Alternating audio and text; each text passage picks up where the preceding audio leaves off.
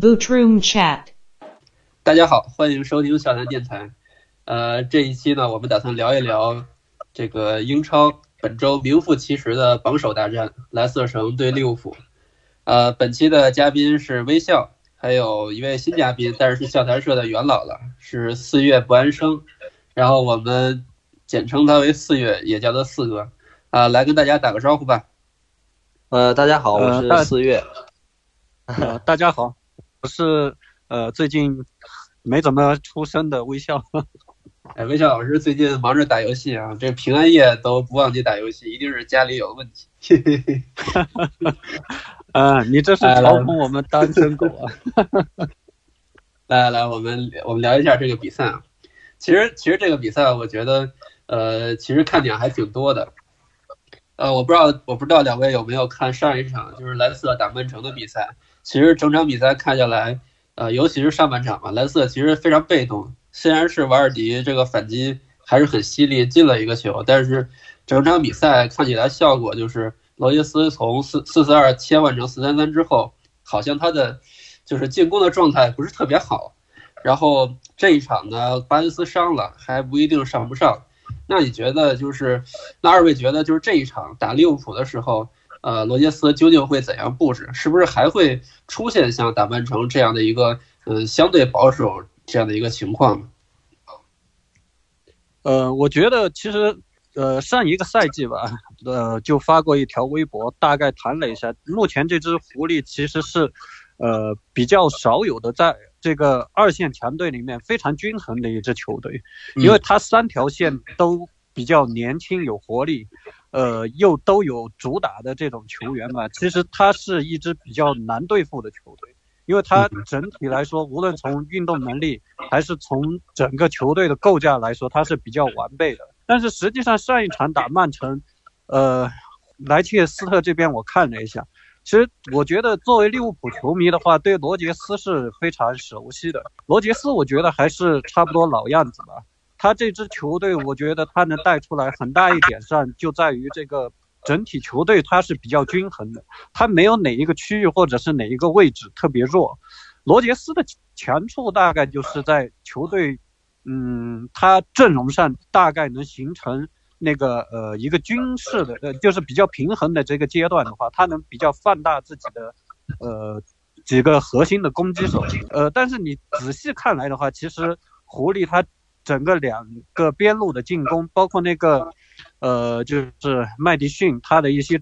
套路的话，我觉得其实还是，嗯，相对来说没有利物浦就是扎苏接手之后那种比较明显的一些呃刻画。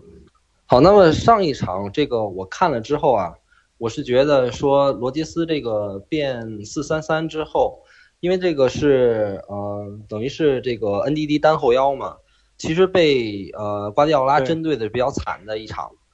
对，然后那个呃，而且这个曼城的中场呢，这个有技术，然后呢，呃之间的这个配合也非常的娴熟，所以呢，等于是这个把这个从从中场就是以点带面，就形成了一个非常大的优势。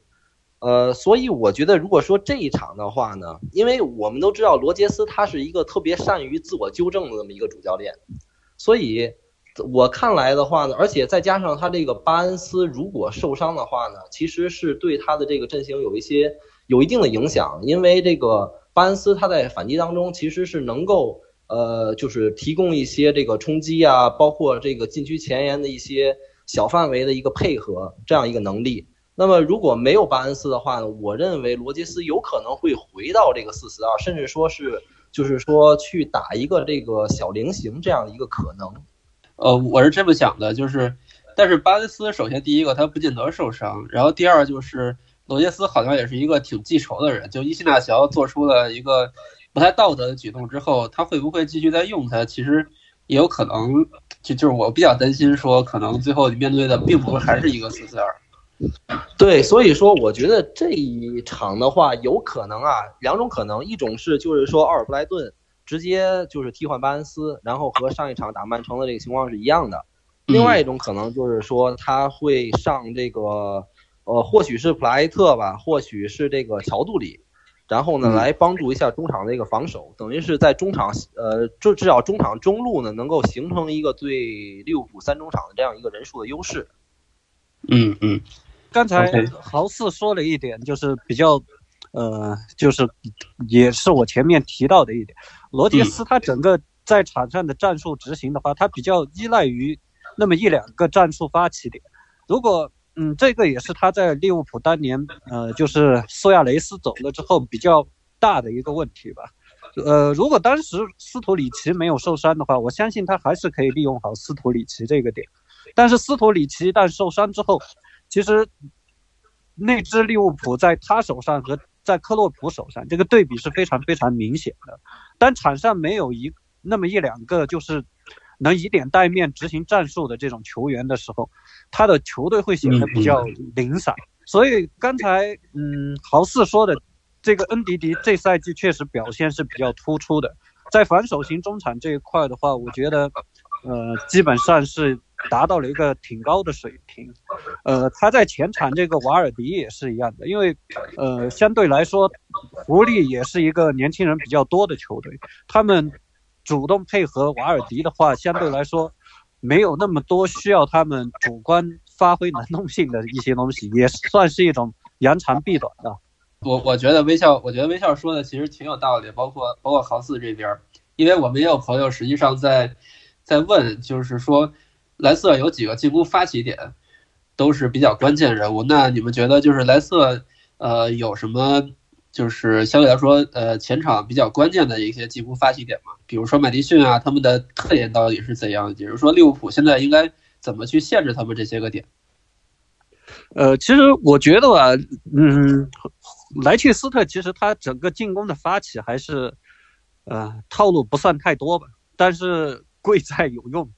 就是瓦尔迪跟麦迪两个点的话，我觉得他目前的话能带着他们后面的那个整个球队踢一下，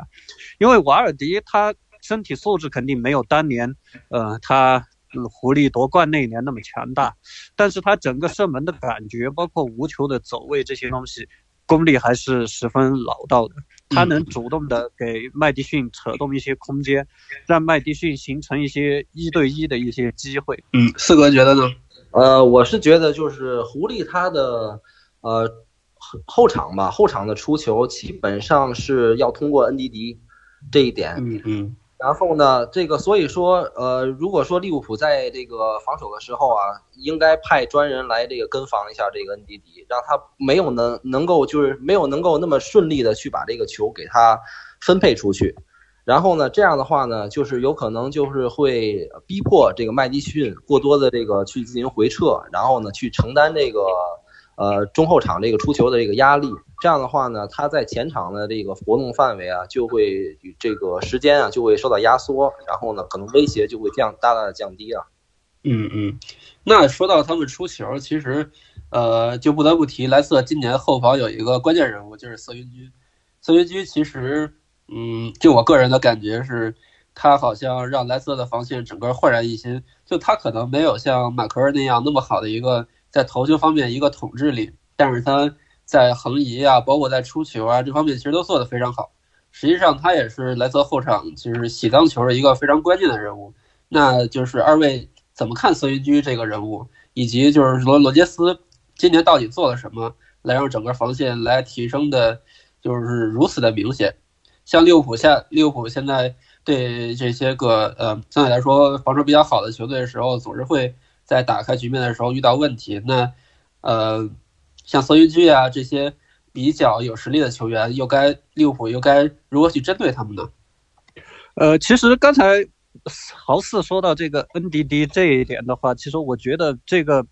呃，他跟上赛季比起来的话，确实在出球这边这一方面是有一定的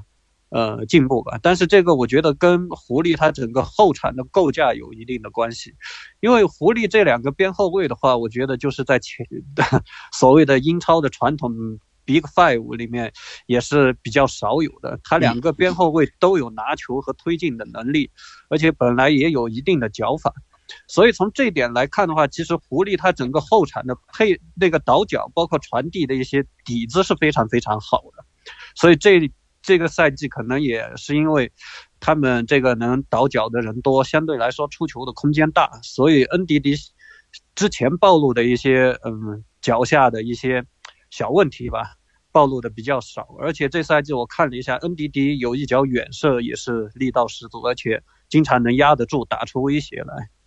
你说了半天都没有说孙云居，我们网友非常关心的孙云居。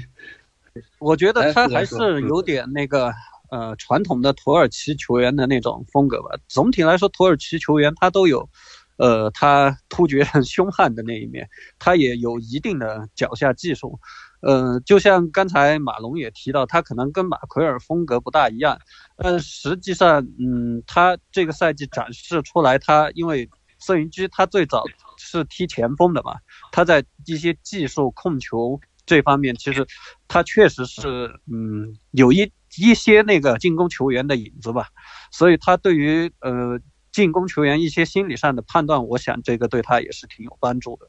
呃，这赛季确实，嗯，也没想到他冒的那么快吧。相对来说，呃，去年我还在群里听到提到那个本科维奇，其实本科维奇也是我挺看好的一个克罗地亚球员，他身材比较高高大，是比较那种，嗯。典型的技术型中卫吧，呃，之前的话，呃，也是在那个苏超，在他的身体素质上面有了一定的进步，所以，呃，这方面我是比较看好他将来跟瑟云居能那个搭档中后卫的。嗯，哦，我觉得这个瑟云居的这个球员啊，他在了这个莱切斯特的防守体系里面占的一个是一个非常重要的一个地位，他的活动范围很大。然后这个，所以呢，他就是无论是前顶还是说往回追的话呢，其实都是能够帮助这个蓝湖的这个防守解决很多问题的。然后包括他的这个正面防守能力以及他的这个空中的争抢能力啊，都是都是很不错的。所以呢，这个孙云居他他的这个呃状态呀，包括他的这个表现呀，呃，对于这个呃蓝蓝湖他到底能不能就是说。呃，在防守当中表现的不错，是起到一个至关重要的作用的。上一场比赛呢，我们可以看得到，就是说，曼城这边啊，呃，实际上是马赫雷斯在呃右路，然后呢，呃，就是说给切尔维尔造成了一个很大的麻烦，所以导致呢，瑟云居，对，所以导致瑟云居他不是一定要这个一直不停的来这个左路去进行这个补防补位。然后呢，长此以往呢，他一直处于这个压力之下呢，他其实自己也犯了一定的错误，所以就是说，在这个我觉得是利物浦可以去借鉴的，就是说，第一是打这个瑟云居的身侧，然后另外就是说，重点是攻击这个切尔维尔这一方，我们这边有萨拉赫嘛，然后呢，呃，通过萨拉赫的持球啊、内切啊，然后呢，最好是说。呃，不只是瑟云居啊，最好是甚至说把 NDD 的这个防守注意力也都吸引到我们的右路上来，然后这样的话呢，我们其实可以看到这个莱切斯特城他中场的这个另外上一场另外的一个球员是这个呃迪安迪安勒曼，他的话呢，他更偏向于一个组织球员，他的这个防守意识并不是很强，所以呢，当我们可以看到就是说当。恩迪迪的注意力，防守注意力被吸引到这个左呃右半呃他们的左半扇的时候啊，就是在这个呃莱切斯特的这个大禁区呃边沿到这个点球点这段这块区域，经常是处于一个处处于一个真空的一个状态。所以如果说在利物浦能够就是说把这个蓝湖的防守给他拽到一边，让他这样的一个真空出现的话呢，我认为。这个空间，我们可以让这个菲尔米诺啊，或者是凯塔，甚至说马内过来，都有可能可能在这个区域做一些做一些这个呃，做做一些文章啊。但是这个问题，我觉得就是怎么说呢？就是马赫雷斯和萨拉赫特点不太一样。马赫雷斯在在边路，他其实要比萨拉赫拿球要更靠外面一些，而且他在整个禁区外面都有威胁。实实话来说，就是论内切效果，论打切尔维尔能力，可能萨拉赫。会不如马赫雷斯，然后另外就是感觉上就是四哥你说的这个问题，其实在这一场有可能解决。为什么说解决呢？因为上一场上一场的先发在三个中三他的他的三个中场实际上是，呃是是恩迪迪、蒂勒曼斯和麦迪逊。那一般情况下，麦迪逊这个人物的位置可能最后会换成普莱恩，然后麦迪逊会顶上边路，尤其巴恩斯现在伤了，就更有可能这么做了。那可能他其实就中场的防守可能会增强。那其实我们就探讨到另外一个问题，就是说，呃，利物浦利物浦在下一场，我们也读到就是之前的报道了，就是说，呃，在世俱杯之后，可能利物浦只有半天的时间训练，然后当天要飞赴莱斯特去打比赛，实际上是一个是一个非常严峻的局面，意味着可能没有特别多的时间。训练就是针对蓝色城的一个战术，那那你们会觉得就是这一场我们应该比如说在中场的布阵上做出一个怎样的调整来去应对蓝色？像我刚才说的，像刚才呃微笑和四哥说的，他们这样一个比较优秀的一个组织，或者说呃怎么去针对他这个弱点呢？呃，相对来说，我觉得利物浦在前场压迫，包括相对这些。一一对一的这些对位来说，我觉得总体来说是占有一定优势的。就包括萨拉赫，无论是从他这个体魄、速度，还有这种各方面的身体素质来说吧，他对那个齐威尔是有一定的优势的。呃，相对来说后场的话，我觉得还是要比较注意那个呃瓦尔迪的一个走位吧，因为瓦尔迪实际上。这个赛季，我觉得他这个走位是越来越风骚了，可以这样说。也就是说戈麦斯能不能防住马尔迪？就是相对来说，我觉得你要靠戈麦斯 U 一的话，我觉得这个可能性不太大。对，是的。所以你针对麦迪逊，包括那个呃，就是瓦尔迪这个组合的话，我觉得更多的应该考虑从防守的层次来进行一些那个适当的严阻。和一些纠缠吧。如果你单纯就是一对一的话，我觉得戈麦斯可能会被那个瓦尔迪轻易的跑位跑带开了吧。这样相对来说也会给范迪克，包括那个呃罗伯逊，甚至是那个阿诺德这边留给那个麦麦迪逊一些空间。这样的话，我觉得是比较危险。呃，那。我想问一下，就是是不是比如说我中场，按照现在来说，可能亨德森和凯塔都应该占据一个相对来说比较好的先发位置嘛？但是另外的相对来说比较稳固的先发位置嘛？但是另外一个位置是不是像微笑说的，我上米尔纳可能会会对整个的一个中场的防守层次，包括整个球队对瓦尔迪这种这种尖刀的一个防守层次会更好一些？这个也是球队目前比较尴尬的一个问题。因为这种我们没办法预测米尔纳到时候的一个临场状态吧。米尔纳包括其他一些利物浦的一些球员嘛，他现在存在一个问题，就是可能他九十分钟他的平均水准发挥的不是太好，但是总有那么两三次他能闪一下光，但是也是因为对手没抓住他整场这个平均表现不好的这一点。呃，针对他，利用他这个弱点，所以相对来说的话，这颗雷没怎么爆。但是你真要让米尔纳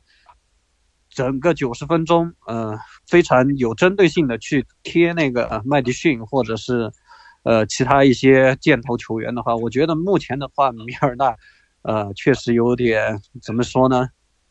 不太稳吧，可以这样说，只能到时候那个临场的时候看他整个状态怎么样。嗯嗯，这一点这一点我基本同意微笑了，因为现在我们还不是很确定说维尔维纳尔杜姆他的这个情况怎么样，到底这个就是说这场比赛他能不能出场？对，如果咱们就是说维纳尔杜姆不能上场的这个，或者说不能首发的情况下，我还是我也是比较倾向于这个米尔纳，因为其实除了米尔纳也就是拉拉纳了，所以这两个人之间的话呢，我觉得。我还是更偏向于增加一下这个中场的这个防守硬度，然后呢，就是让这个米尔纳首发，因为这场我感觉啊，就是他对于这个利物浦这边的后腰位的球员是要求比较高的一场，呃，包括这个退防当中的这个二点呀，然后包括这个在大禁区前的这样一个这个